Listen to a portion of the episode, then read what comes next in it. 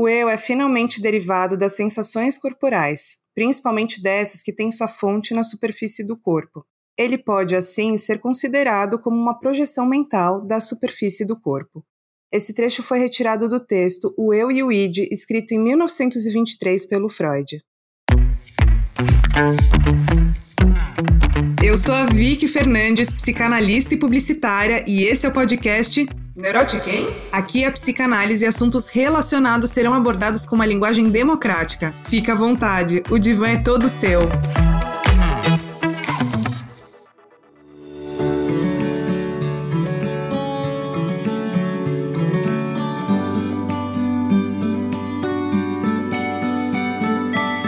Já parou para pensar na possibilidade de que você esteja se vestindo de uma maneira que comunique algum desejo do seu inconsciente?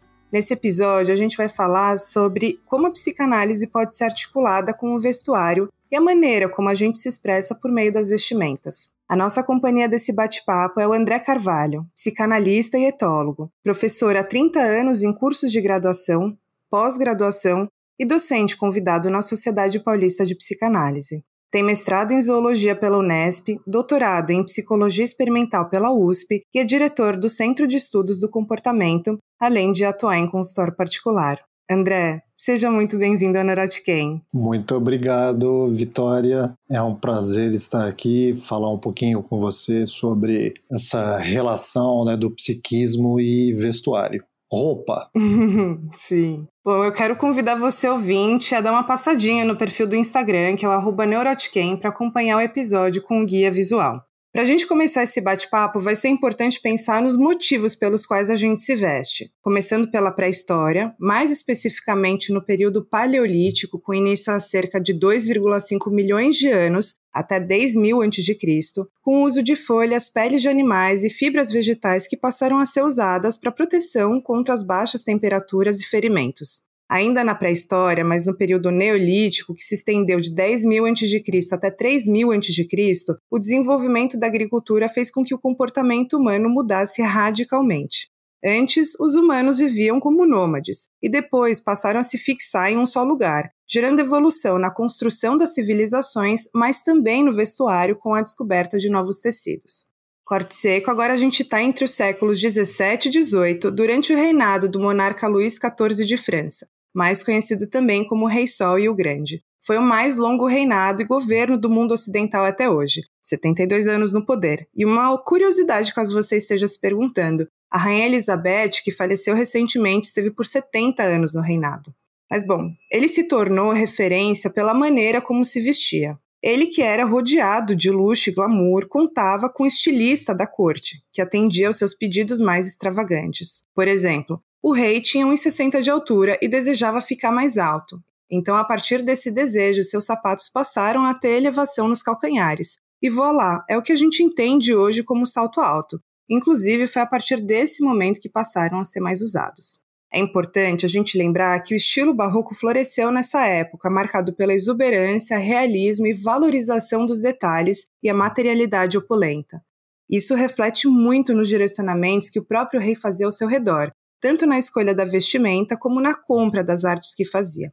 Não faltam motivos para a gente identificar a potência dele como tinha o desejo de ser visto e reconhecido de uma maneira irreverente. Ele mesmo escolheu o sol como emblema do seu reinado. Isso somado às intenções de ser um ícone reconhecido pela ordem em rigor.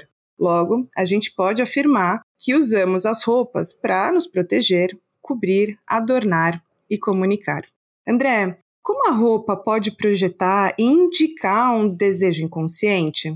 Olha, Vitória, você lembrou muito bem essas quatro, uh, eu costumo dizer, objetivos né, do uso de roupa. Né? Então, você pensar, proteger é a origem do uso da roupa, né? mas aí surgem mais três, três territórios, né? três objetivos no uso de roupa. Então, cobrir cobrir o corpo já imediatamente leva ao pensamento do pudor.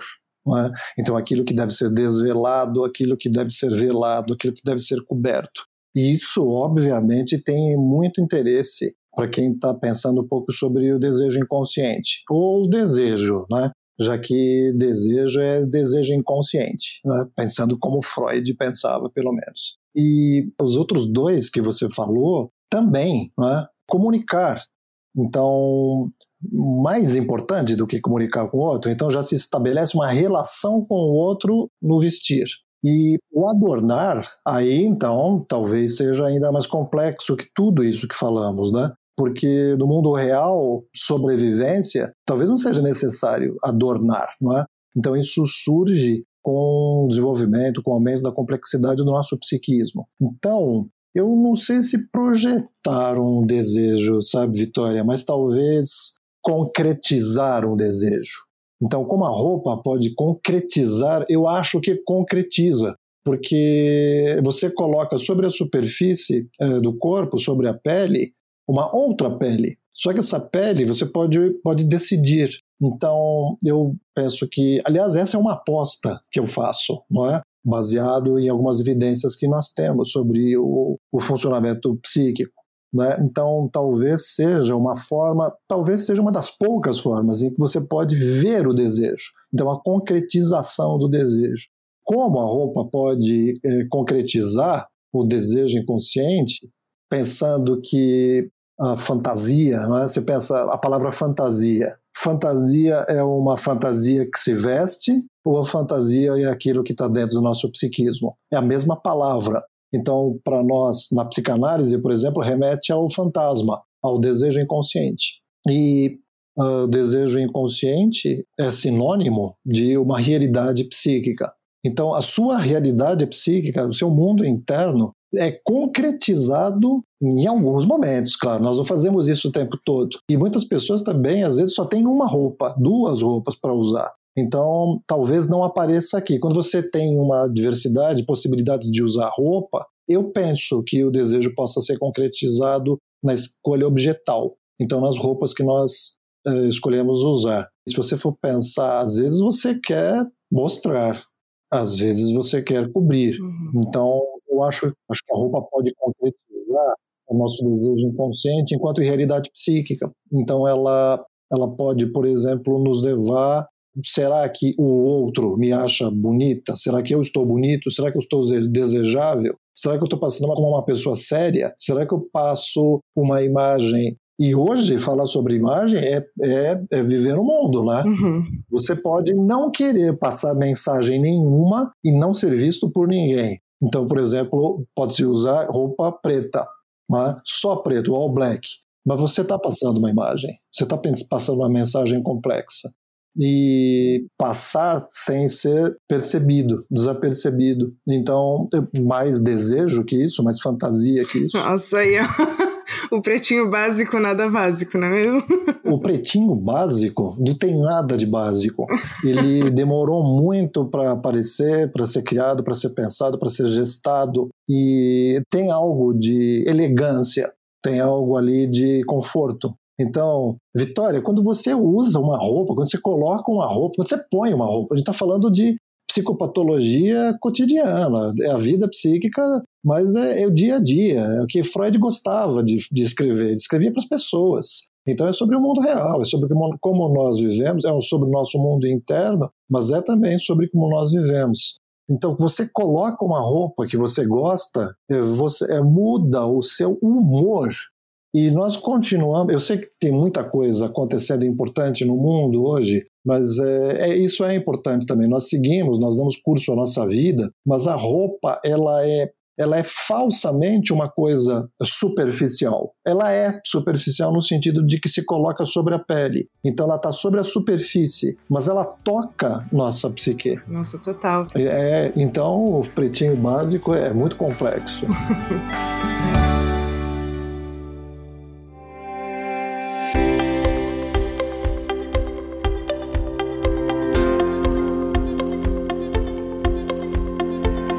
eu estava até conversando é, sobre esse roteiro com uma amiga e ela se reconhece com um corpo fora do padrão, desde a infância, assim. Então, ela sempre, ela comentou, né, comigo que ela sempre unia a criatividade e as pesquisas na moda que ela fazia para resistir a um padrão que sempre foi imposto, né? Então, por muitas vezes, ela se viu em situações que ela queria uma determinada peça para se comunicar, para seja por meio da criatividade, enfim, independente da situação que ela estava ali inserida. E ela me falou uma frase que me chamou muito a atenção, que é: eu posso hackear e conseguir entregar essa moda, né, esse, esse vestir, essas cores, esses formatos, né, independente do que tem disponível para mim. Então, eu acho que junto com esse gancho, né, do que você está comunicando quando você veste uma roupa, mas também uma forma de que do como você pode se encontrar dentro dessa pele, né? Você pode se identificar com a forma como você quer se representar para o mundo.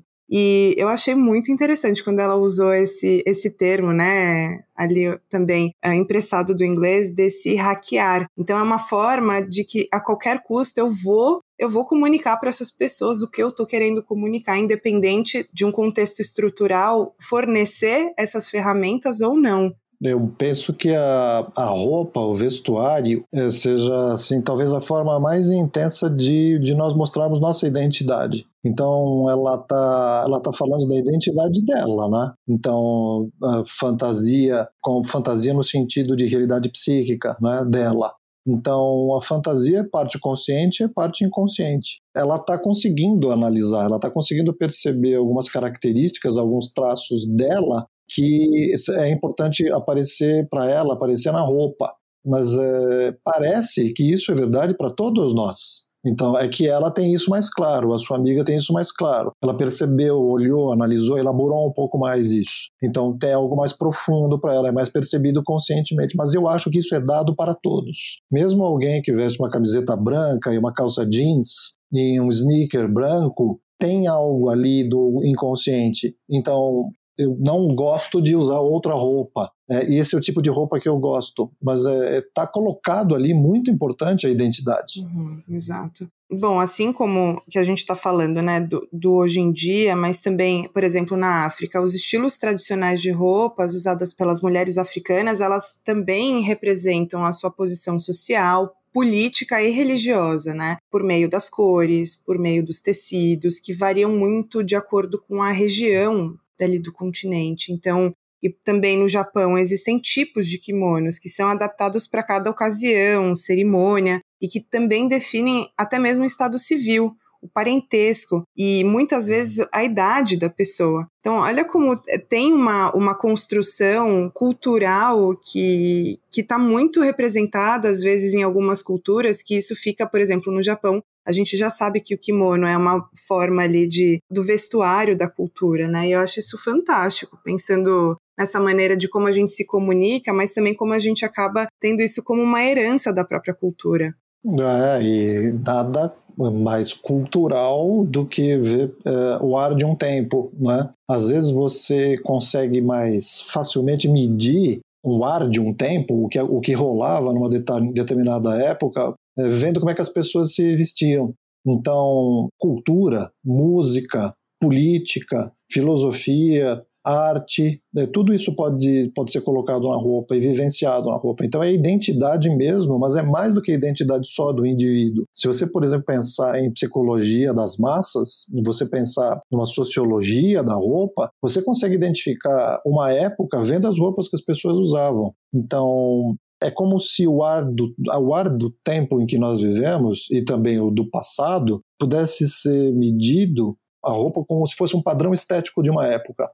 Só que hoje, como a roupa, algumas roupas são mais baratas, nós temos uma diversidade muito grande, então você pode se expressar muito, da sua identidade fica muito mais fácil de você eleger peças e poder se expressar. Mas mesmo assim, mesmo não parecendo para nós que vivemos a época que vivemos, mas tem uma, um conjunto de características, de traços, que são os padrões estéticos da época que nós vivemos. E isso, eh, eu fico pensando, Vitória, vendo foto, por exemplo, aqui em São Paulo, eh, ou no Brasil em geral, como as pessoas se vestiam. 1920, 1930, as pessoas saíam para ir ao centro de São Paulo de terno, paletó, chapéu, então, assim, é muito elegante perto do que nós vemos hoje. Não é uma crítica ao que as pessoas, as roupas que as pessoas vestem hoje, mas é, é não pare... mudou, entende? As pessoas eh, tinham um cuidado maior para se vestir décadas atrás. E hoje que você vê no dia a dia, nós estamos falando sobre diversidade, né? Mas eu, como estou olhando às vezes um pouco mais isso, é, parece que as pessoas têm tanta diversidade de roupas para poder usar, mas as pessoas se vestem muito parecido. Então, muito parecido. Por exemplo, a roupa dos homens, é, quem trabalha, por exemplo, em ambiente business, é assim, é preto, azul, escuro. Então, quem usa terno, até por exemplo, quem usa costume, quem usa terno. Você imagina, você consegue imaginar um homem ir para um ambiente de trabalho, por exemplo, num banco vestido de terno amarelo ou de terno vermelho, ou uma mulher ir para uma repartição pública de um chapéu grande. Uhum. Então, sabe, é, nós, o, o dress code é avassalador às vezes. Então você não pode se vestir como você quer. Posso usar, chefe, posso usar uma camiseta aqui? Não, você tem que usar camisa, tem que usar paletó, tem que usar gravata. E assim, é, um, é monótono. Total é monótono o que as pessoas fazem perto daqui, se desejar, mas é que tá, entra o psiquismo, né? É, qual é o desejo inconsciente da pessoa? O que, que ela quer parecer? O que, que ela quer projetar? Aí isso leva a outra questão, né? Que eu, eu gosto muito disso, Vitória, que é a pulsão, pulsão escópica. É, você olha, você é vista, você é visto. Então tem um gozo aí. Uhum, total.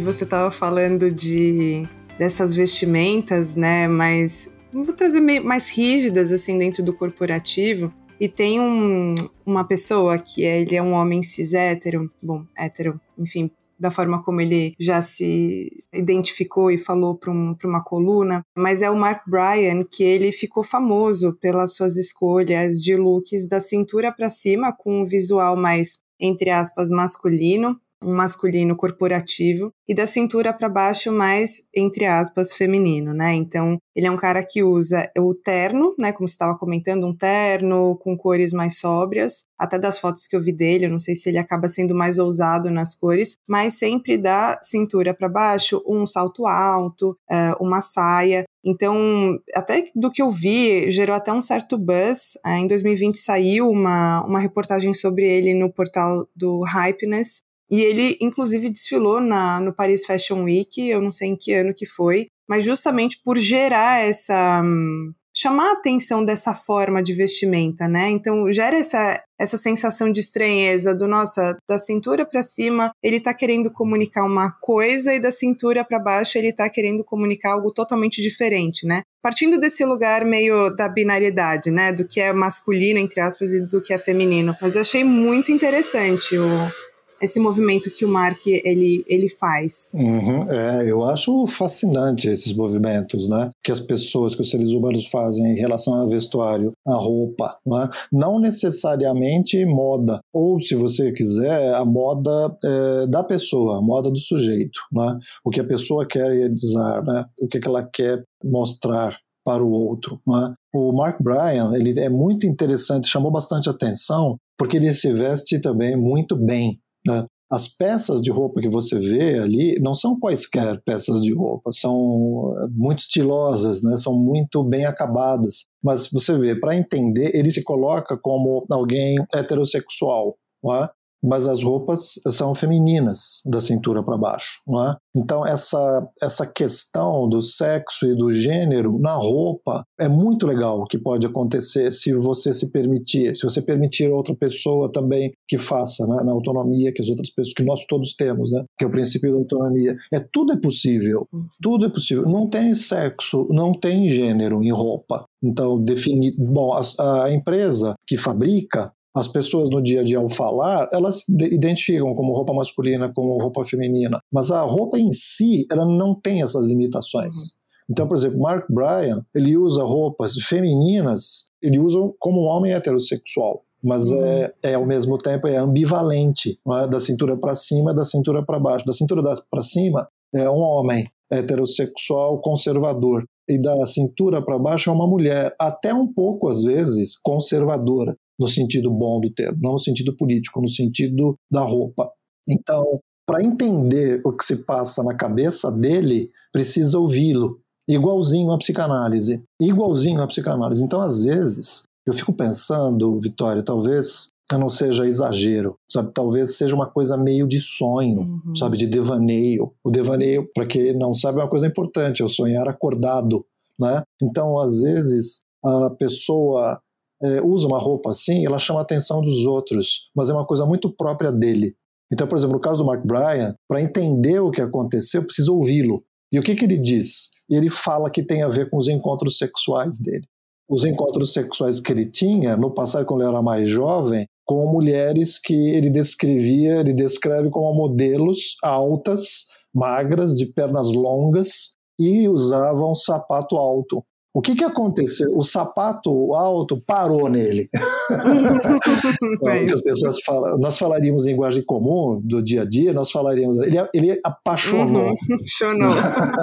ele teve uma fixação, ele chonou. Ele teve alguma fixação ou fixações é complicado, Vitória, às vezes a pessoa fazer sozinha, às vezes, essa análise. Às vezes é, é interessante fazer uma análise mesmo, não só para isso, obviamente, ninguém faria uma análise só para isso, mas é, para entender as raízes de por que ele teve essa fixação ou esse desejo, por que ele chonou, por que ele apaixonou, talvez seria interessante visitar, olhar, elaborar até antes dessa época que ele cogita como a verdadeira responsável por ele usar essa roupa ambivalente. Né? Eu não sei, eu penso que talvez seja bem mais anterior. Uhum. E olha, você estava falando sobre isso, me veio agora na cabeça que recentemente eu conversei com algumas pessoas ao meu redor que elas disseram ficar mais confortáveis com o que vestem durante o período festivo do carnaval aqui no Brasil. É como se essas pessoas estivessem autorizadas a usar qualquer fantasia que literalmente desejam, seja com adereços ou até mesmo sem roupa,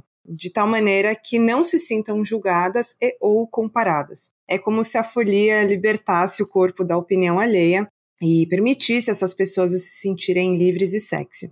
Eu fiquei pensando que é pela sexualidade que a gente consegue entender como o humano deseja, sonha, fantasia e como faz as suas apostas a partir dos seus desejos, né? Nesse caso, a sexualidade ligada com a singularidade de cada pessoa. E isso sendo um conceito tão humano que é de difícil compreensão para quem não vive na pele ou observa o outro de fora, né?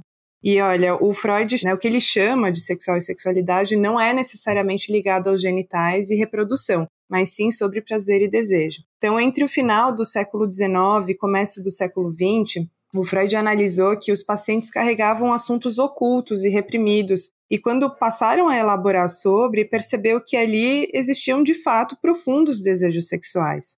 O que acontecia naquela época e que em parte segue existindo hoje também, infelizmente, é uma máxima de que a sexualidade é igual à reprodução. Esse ponto deixa o ser humano em um lugar restrito, com até mesmo conceitos religiosos na base do que é certo ou errado. Na obra Três Ensaios sobre a Teoria da Sexualidade, escrito originalmente em 1905, mas que ao longo dos anos foi sofrendo alterações pelo próprio Freud.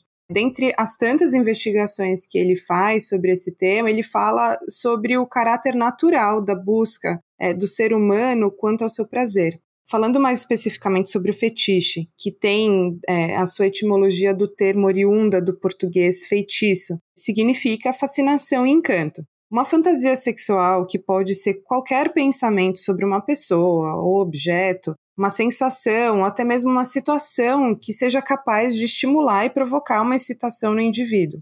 O Freud afirmava que o fetichismo seria basicamente um procedimento de substituição, né? Em que um objeto entra no lugar do outro e assim está ligado às impressões sexuais precoces na infância. Então, André, como que o fetiche ele pode estar vinculado com a maneira que a pessoa se veste? É, essa a origem da, como você lembrou muito bem, Vitória, o, esse português talvez mais arcaico, né? Fetiço, né? fetiço com dois S's, que leva a, a etimologia às vezes é importante, né? Leva ao termo feitiço. Então, o objeto nos lança um feitiço. Então, é como o fetiche, o, o fetiche para a teoria psicanalítica é simplesmente a base para entender a perversão como estrutura psíquica. Então, é sempre por meio é, do fetiche. Então, é, todas as formas que você entende a perversão passam por um fetichismo. Então, sem falar do fetichismo psicopatológico, que não é o caso aqui, não é disso que nós estamos falando, mas é, eu penso que, é, embora seja uma estrutura psíquica diferente, mas é, tem, é como se fosse salpicado nas outras estruturas. No neurótico tem também um pouco isso. Eu acho que tem um pouco de fetichismo em todos nós. Acho não, eu penso que tenha mesmo. Então, é a substituição é, do falo da mãe. Na teoria psicanalítica, isso tem um lugar importante, a inveja do pênis, etc., que me parece ser mais.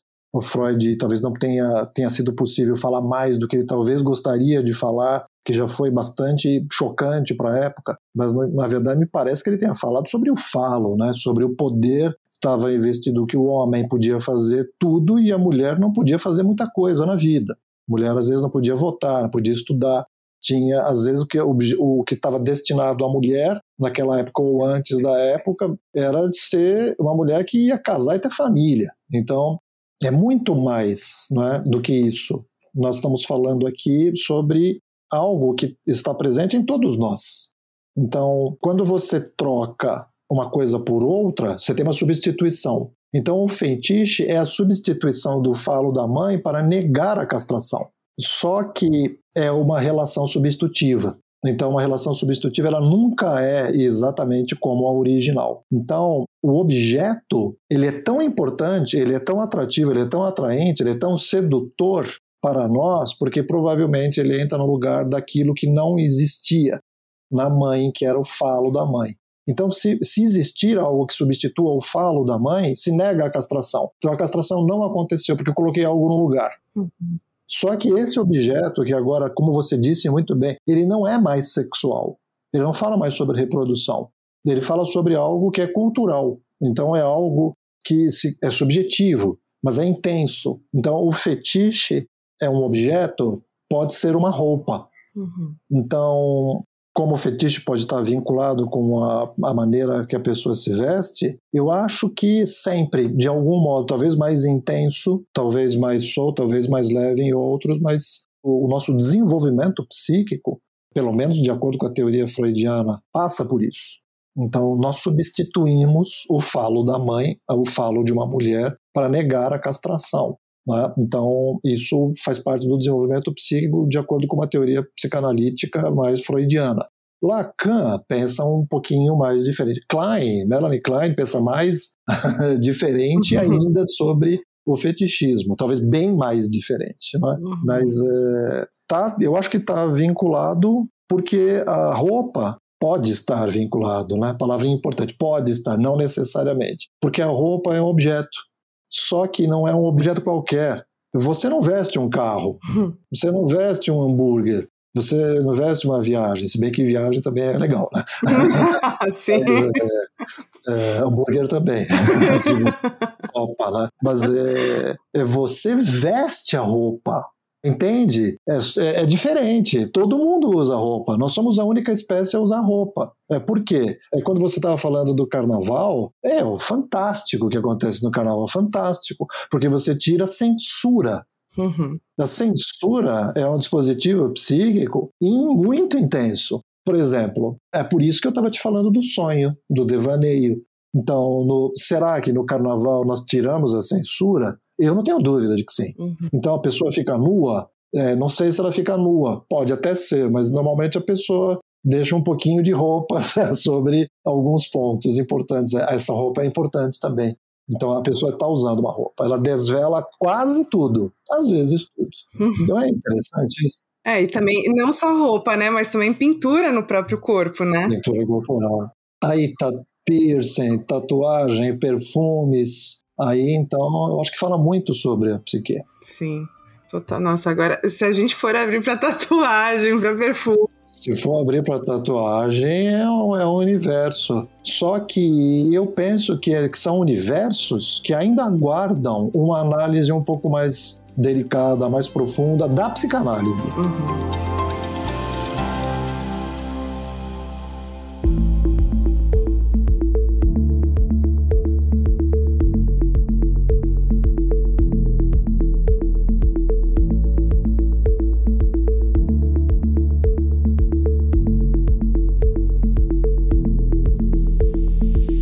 Assim como a própria vestimenta, né? Você vem se propondo a, a, analisar um pouco mais em como isso pode estar articulado com a psicanálise, que efetivamente não foi algo que foi falado sobre de uma forma mais explícita, nem pelo Freud, por Lacan, Winnicott, Melanie Klein e tantos outros, né? Que estiveram aí vivos durante o século XX, né? É, mas principalmente, mas também, pelo menos eu não sei de uh, psicanalistas contemporâneos, né, que estejam hoje é, vivos e elaborando sobre. Eu acho que não cheguei talvez nesse em algum estudo um pouco mais específico, né, sobre o tema. Mas de fato, a tatuagem é algo que a gente também veste, né? A, a diferença que a gente veste para um todo, né, para uma eternidade, podendo hoje ter o recurso de tirar, mas a priori até mesmo a tatuagem que se tira ainda fica marcada na pele. Deixa sinais, né? Deixa marcas. Então, eu estou de acordo com você, Vitória. Talvez a psicanálise ou os psicanalistas tenham deixado um pouco de lado por parecer fútil.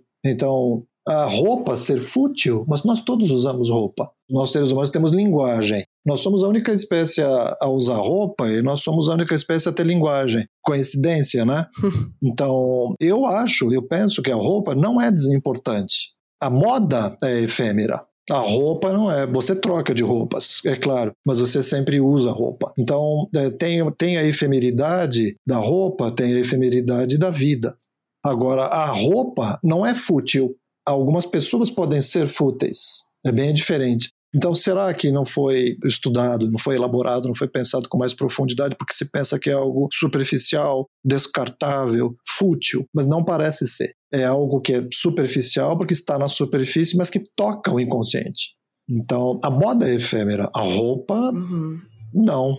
E, e, mesmo que seja efêmero, é, é, ruim, mas nós também somos efêmeros.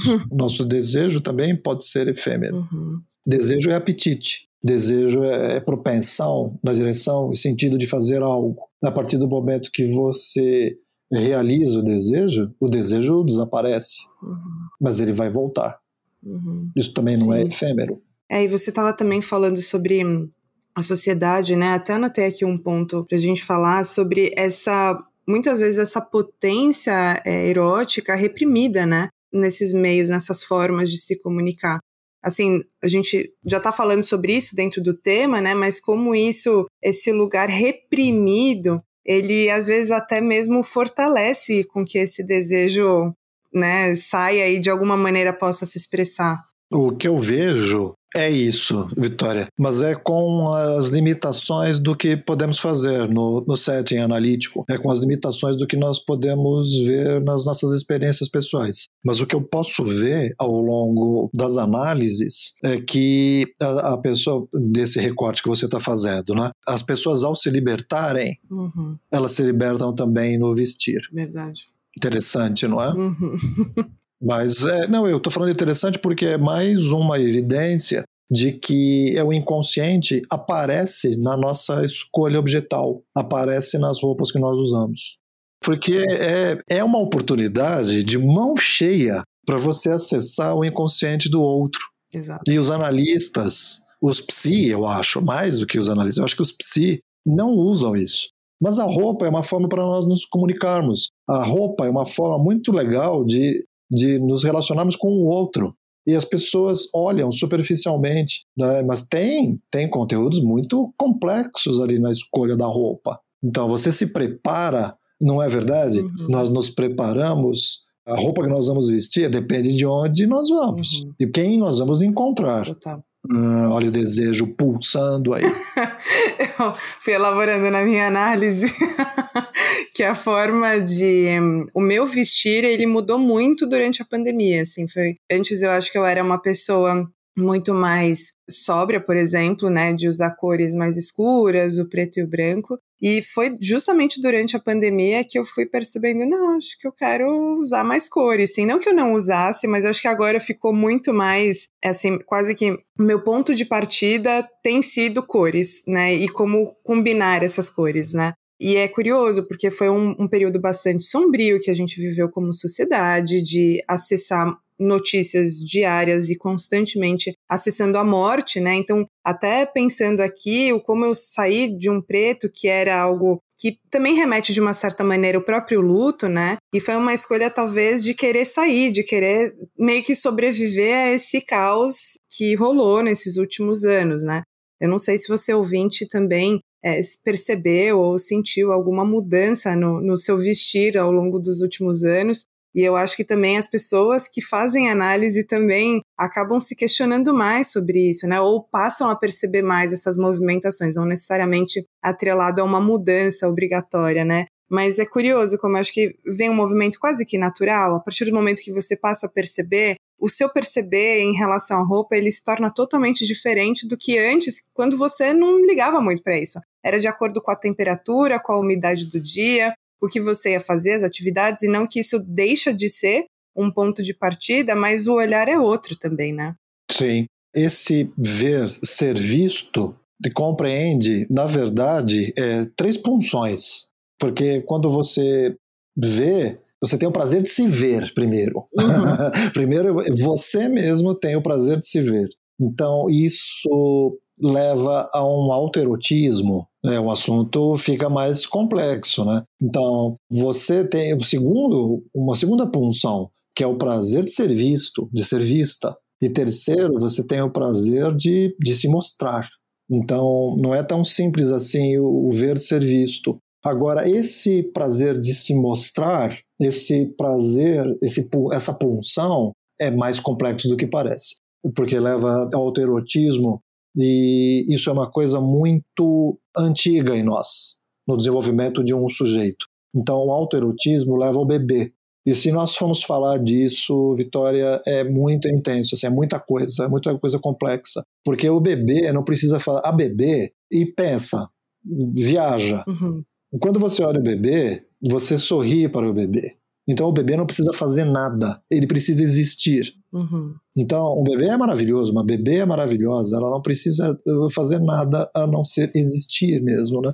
Então tem a autoexploração, tem o movimento autoerótico, mas tem também as outras pessoas é, bombando, olhando para o bebê, porque o bebê é muito sensual, ele é muito atrativo, no sentido de ativo. Né? Você, um bebê chama atenção, porque ele é neotênico, né? Então ele é muito atraente para ser olhado. Um bebê captura seu olhar. Uhum. Uma bebê captura. Bom, não para todos, né? para alguém que não se sinta assim, então não é assim para todos, mais intenso, menos intenso. Mas enfim, um bebê sempre é um ativador emocional. Uhum. Então, para que possamos cuidar do bebê. Mas isso talvez tenha sido, fique registrado no ser humano de uma forma muito pungente, uma forma muito intensa. Porque quando nós nos vestimos, muitas vezes você localiza, pô, eu quero vestir uma roupa e ser bem, estar elegante, estar bonita, estar sensual, ou esconder, ou estar um pouco mais elegante, mais do que sexy. Enfim, é como você quer ser vista. Só que é gostoso. É inegável isso, é gostoso você perceber que está sendo vista. Se você vai se autorizar ser vista, ser visto, é outra história, né? Uhum. É, cada um tem um desenvolvimento, cada um tem um percurso na vida. Mas é, tá aí, claro, o autoerotismo. Então eu, eu me vejo, mas eu vejo o outro olhando para mim. E tal qual um bebê que só precisava se mostrar para ter sorrisos, cuidado, atenção, amor, carinho, nós também. Eu penso que talvez seja uma marca importante, talvez seja uma repetição talvez seja algo que tenha sido marcado mesmo. Então, é uma saudade, linguagem coloquial comum, seria uma saudade daquele tempo em que eu só precisava me mostrar. Existir, né? Existir e respirar. Existir. Já seria suficiente. Então eu me visto pronto. Estou pronto, estou pronto. Agora vou ser alvo do olhar. E o outro vai sorrir, vai me desejar. O bebê é desejado no, pelo olhar. Uhum.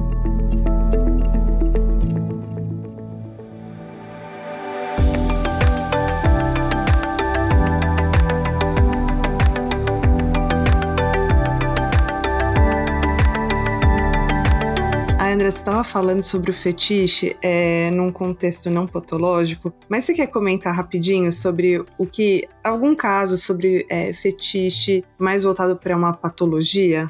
Bom, é, também é assunto vastíssimo, né?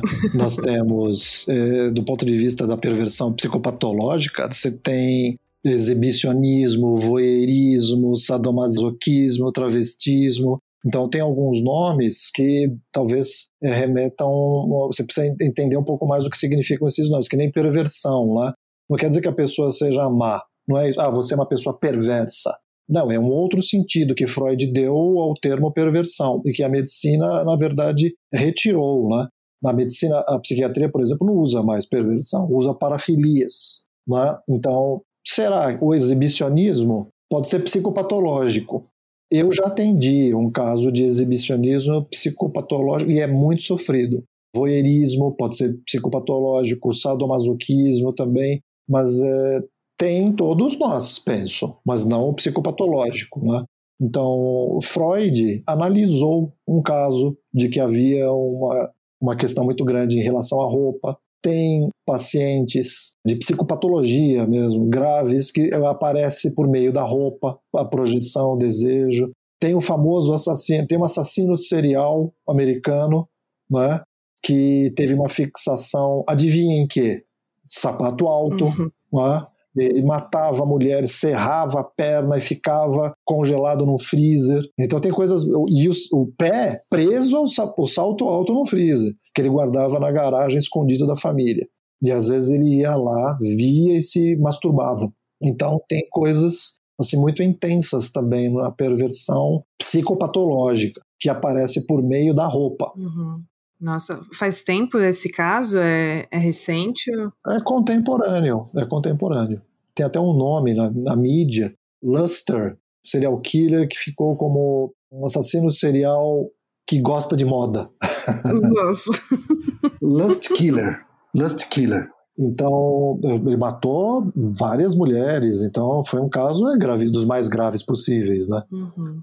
Sim, muito. Esse caso desse Luster Killer, o assassino da luxúria, né? ele teve um momento com a mãe, uma mãe muito controladora, muito intensa, de que ele vestiu, ele calçou sapatos altos que eu acho que ele havia encontrado no lixo, ou encontrou, agora não me lembro bem como é que ele encontrou. Ele desfilou 5, 6, 5, 6 anos de idade ou até um pouquinho antes disso, com os sapatos altos. E a mãe o censurou muito ativamente. Parece que ela até queimou, quebrou, queimou os sapatos altos na frente dele. Então você vê, já tem as raízes de algo muito duro, muito difícil, né? que aconteceu na história dessa, dessa pessoa, desse ser humano. Mas um serial killer, um assassino serial, está preso, então, as coisas mais graves, psicopatologia grave, né? Uhum.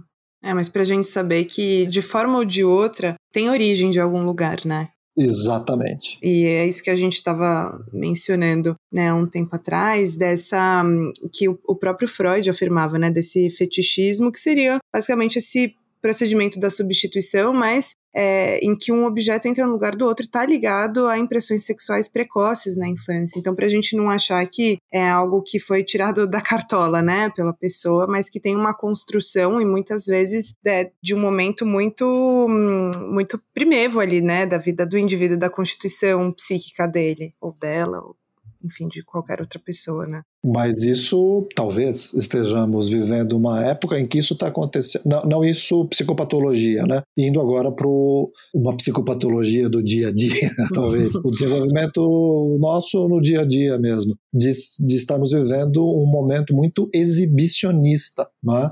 Então, de que as pessoas elas são medidas realmente pelo que elas têm, pelo que muito, não todos, né? Mas é muito frequentemente, é muito frequente você ver isso, né? Especialmente mídia, todos os tipos de mídia. As pessoas que são desejadas, que são às vezes admiradas, são as pessoas que têm posses materiais. Então, e as pessoas mostram, outras pessoas olham e se identificam muitas vezes pelas posses materiais. E é surpreendente, porque às vezes, quando você conhece, você sabe um pouco mais sobre a pessoa que você admirava por causa de posses, aquilo que a pessoa tem, quando você observa o que a pessoa é, às vezes aquela ideia ela se quebra completamente. É o oposto que você admira. A pessoa se revela, a pessoa revela traços que você não gosta, você não se identifica.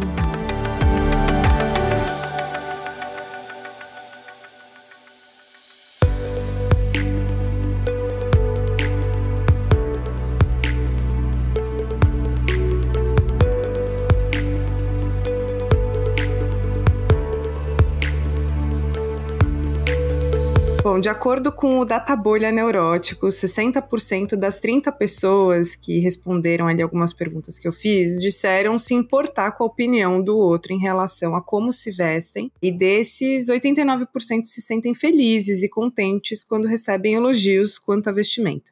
E algumas perguntas, né, surgiram e eu escolhi aqui uma que é: qual o papel dos signos e da semiótica para a forma como o outro entende como nos vestimos? Ah, certamente tem, tem papel muito relevante. Vitória, é que eu tenho mais me dedicado a enxergar de um ponto de vista psicanalítico, né? e mesmo assim, é o universo se não dá conta das possibilidades, né? porque cada ser humano tem um universo psíquico, né? mas eu tento me concentrar mais, eu, eu não sei se eu posso falar muito sobre esses outros ângulos de visão. Tento me concentrar mais no ponto de vista psicanalítico, né?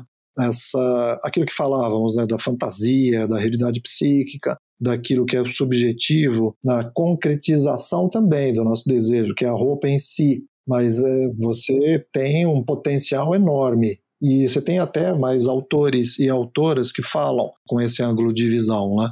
O meu ângulo de visão preferido, mas uh, eu sou mais eu sou cortado pela psicanálise, né? Então é desse ângulo de visão mesmo. Não sei se eu posso falar muito dessa, desses outros ângulos. Uhum. Mas olha, tem, vou trazer aqui um, uma trend, né, que a gente que a gente está vivendo recentemente. Acho que ela já teve o seu auge, agora talvez nem tanto, mas estava está talvez muito em alta essa estética que as pessoas chamam de old money, né? Que é basicamente vestir-se como herdeiro herdeira, não sendo herdeiro herdeira, que acho que está muito relacionado ao que você estava falando há poucos minutos atrás. É, e que ganhou muita visibilidade no TikTok.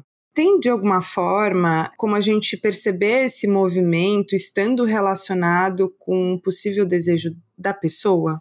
Acho que ficou muito claro, né? É parecer algo que está como um trend, né? Então, é uma moda, né? então talvez seja uh, uma moda, um trend, um movimento que tem algumas características mais particulares. Então você vê um grupo de pessoas mas uh, é, parece que é um pouco a aplicação daquilo que nós estávamos falando, né? Então, é a projeção, não no sentido psicanalítico, não no conceito psicanalítico, mas é aquilo que se quer parecer ao outro. E nesse caso parece ser também, ou pelo menos talvez, né, uh, existe a possibilidade de que seja algo, parecer algo que não se é. Um prato cheio para análise. é, sim, mas eu acho que e esse é um ponto legal que você tocou. Não é uma crítica. As pessoas têm o direito, todo o direito do mundo, de parecer o que quiser, porque a fantasia não é assim. É algo que você é a expressão máxima e mais verdadeira é a realidade psíquica. Então você vai dizer, ah, mas essas pessoas são uh, falsas.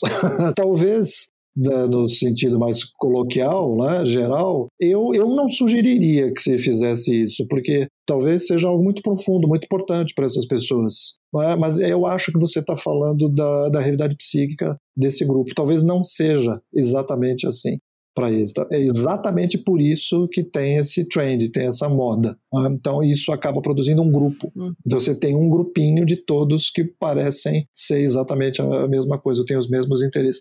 E isso também é algo forte em nós, né, que é pertencer a um grupo. E a roupa, Vitória, esse negócio mereceria ao mais horas falarmos, porque às vezes os movimentos culturais eles são medidos pela roupa.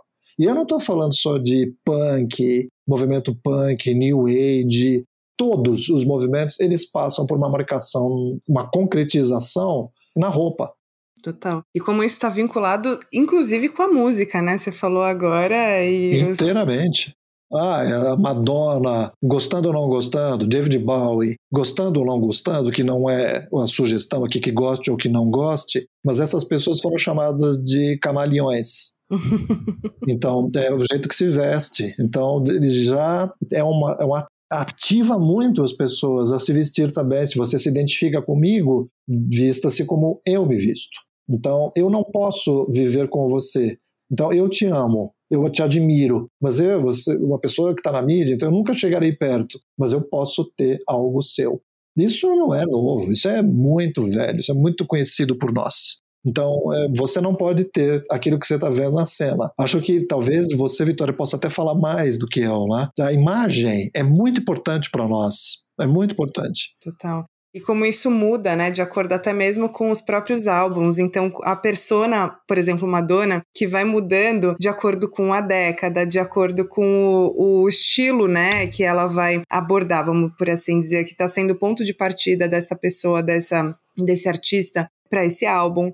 Tanto que tem movimentos, né? Hoje a gente vê muito de, por exemplo, cantoras de funk também indo para o pagode. Então, como que você percebe essa movimentação e a mudança da, de como essas pessoas estão se comunicando mesmo, né? Seja por um layout do, do próprio álbum, seja pela canção, seja pelo conteúdo da canção, pela melodia. Eu acho que a Madonna representa muito isso, né? Se você for ver, assim, um, colocar um compilado ao lado, todos os álbuns que ela lançou ao longo da carreira dela, como vai mudando, né? Em alguns momentos ela esbarra ali, mais num, no que a gente poderia entender como um, um contexto mais BDSM, depois ela vai para um lugar mais de, de like a virgin, sabe? Tipo, ela vai vai tendo essas nuances e, e como isso de fato, né, como você estava falando, ele acaba sendo até um ponto de partida às vezes de uma trend, um ponto de partida do como que a partir de agora eu me comunico com o mundo, sendo uma pessoa que se admira, por exemplo, né? Um artista, um ídolo, enfim. É, assim também como o David Bowie. Então, mas é, o legal disso que estamos falando é que isso pode ser para todo mundo. Então, você, você examina, você olha a cultura. Vitória, às vezes não tem como marcar uma cultura sem as pessoas usarem a roupa que identifica essa cultura, seja musical, artística em geral, cultural em geral. E você vê, tem, quando você fala da Madonna, você fala de David Bowie, e você vê as roupas, você está falando de sexualidade muitas, muitas vezes. Então, é sexualidade, não é sexo. Então você vê, substitui o sexo. Não é fazer sexo. Você não faz sexo com a roupa. Se bem que é. alguns fetiches pode ser até, né? Pode é. até ser, né? Então, tem alguns autores que falam isso de uma forma muito interessante, né? Que às vezes a mulher ou o homem atrapalham, né? Você quer aquela parte só da pessoa. Então você tem uma fixação em certas partes do corpo ou certas peças da roupa que estão em contato com o corpo da pessoa. Né? Você quer só um pedaço, mas vem o combo todo. mas vem o combo todo, e você tem que suportar o, o combo todo. Exato.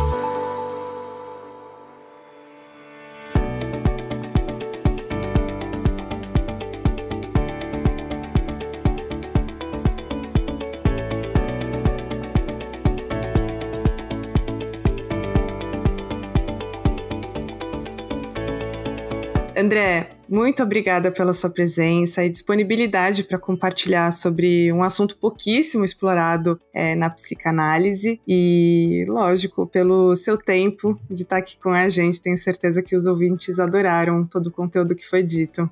Eu te agradeço muito, Vitória. Foi muito gostoso, foi muito legal. Eu sempre aprendo quando a gente conversa e ainda mais conversando sobre um assunto uh, tão legal, né? Tão bacana, né? Então, foi muito bom para mim. Te agradeço muito o convite. E eu queria convidar a todos a visitar o meu Instagram, Vestuário e Psique tudo junto. Né? Nem precisa falar tudo junto, né, Vitória?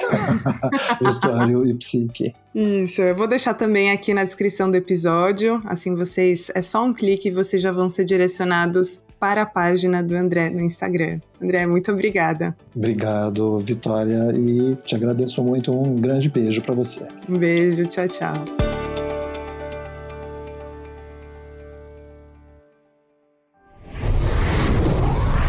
Cosmódromo Estúdio.